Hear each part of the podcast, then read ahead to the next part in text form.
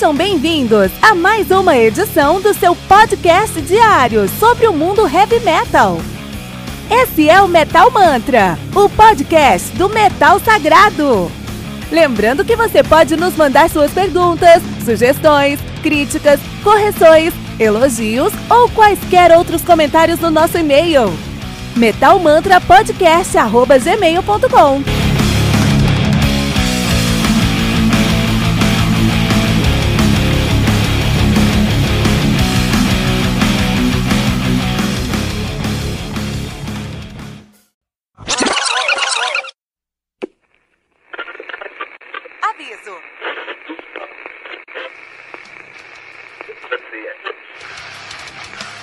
Antes de começar, avisamos que todo o conteúdo do Metal Mantra é Creative Commons. Por isso, músicas, links e podcasts citados nesse programa estão na descrição desse episódio.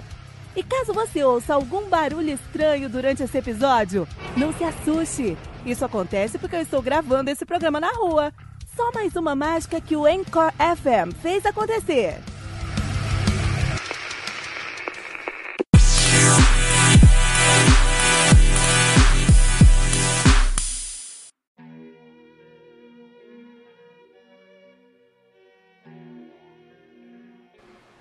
Mob Rules do Black Sabbath, álbum lançado aí no dia 1 de outubro de 81 pela Warner Bros. Records. O álbum conta com nove músicas, totalizando 40 minutos de play. O Black Sabbath, que são os fundadores do Heavy Doom Metal, são de Birmingham, na Inglaterra, nativa desde 69.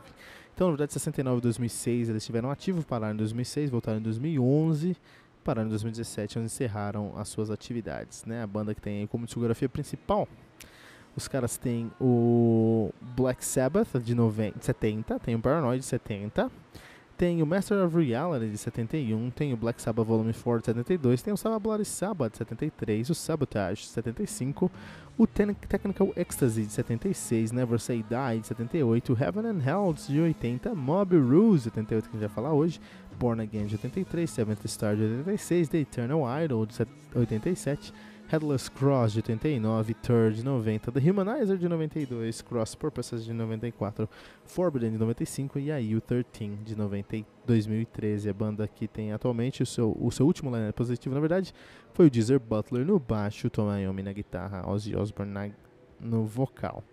Na época do Mob Rules, a, a formação era diferente. Você tinha aí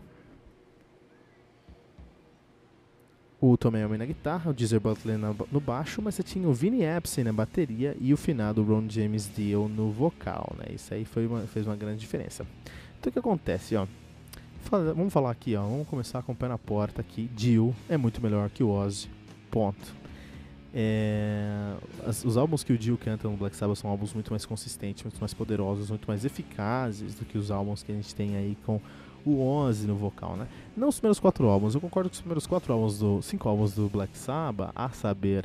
Uh, uh, Black Sabbath, Paranoid, Master of Reality, for, Volume 4 e Sabbath Bloody Sabbath, esses cinco álbuns são álbuns que realmente colocaram Black Sabbath como donos do heavy metal, fundadores do heavy metal, era algo especial, o Ozzy se encaixa perfeitamente, então beleza, vamos entender isso. Mas pensa no Ozzy depois disso, né? Pensa, você tem que pensar no Ozzy depois desse momento, né? Pensar o Ozzy do Sabotage, o Ozzy do Technical Ecstasy, o Ozzy do Never Say Die. E esse Ozzy, comparado ao Dio, especialmente o Dio aqui do Heaven and Hell e do Mob Rose, é algo. É uma covardia, cara. O Dio tem uma qualidade vocal muito maior que o Ozzy. O Dio tem uh, o dom de pegar uma letra ridícula e fazer você cantar essa letra como se fosse um hino do heavy metal, sabe? O Dio tem essa categoria. Quando você coloca esse cara, esse fator que muda o jogo, junto com um cara como Tony Iommi, por exemplo, você realmente tem os elementos que você precisa para mudar a história do heavy metal. Falling Off the Edge é um clássico do Black Sabbath. E por quê? Que as pessoas não falam dessa música, cara. Eu não entendo, cara. Essa música é um hino, é um clássico definitivo do heavy metal. Eu não entendo que as pessoas não falam dessa música. Não sei porque as pessoas não tocam essa música em barzinho, cara todo mundo quer fazer cover de Black Sabbath, todo mundo quer fazer cover de Black Sabbath, mas vai tocar Paranoid, vai tocar Children of the Grave, que eu gosto muito também. Mas vão tocar músicas que, na minha opinião, mostram um Black Sabbath muito mais mainstream do que de fato um Black Sabbath que tá tentando quebrar paradigmas como Falling Off the Edge. Isso é, isso é uma música que isso, eu já tive uma banda cover de Black Sabbath. Se eu voltasse a tocar com eles, uma das minhas exigências seria tocar Falling Off the Edge dos caras, né? Uh, essa música que tem tudo, tudo que você pode esperar de um, um, uma banda de, de, heavy metal. É uma, é, uma banda, é uma música perfeita, é uma música completa, né? Você tem que considerar também a presença do Vinny Epstein nessa, nesse álbum, né? Ele veio agregar, ele trouxe um estilo da balança muito interessante, porque o Wyoming nesse álbum tá muito soturno, tá muito, tá muito dark. Vendeu a alma completamente nesse álbum aqui.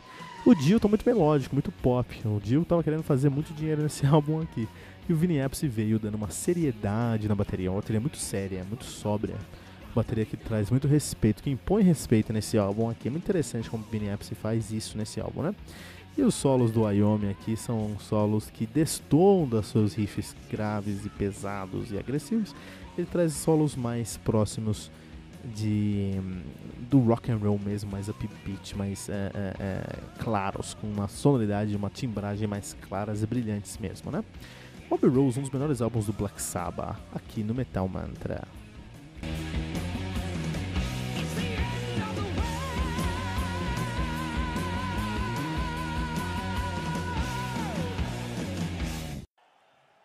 That bit of magic uh, was something we wrote a song about. I guess we all got a little bit of this in us somewhere. We're not all pure and white like this shirt. This is called Voodoo. This way.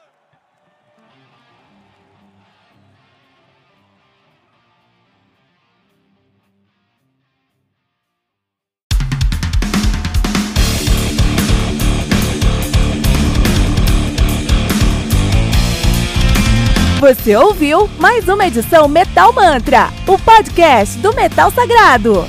Apresentação: Kilton Fernandes. Não deixe de compartilhar a palavra do metal compartilhando esse episódio, usando a hashtag Metal Mantra.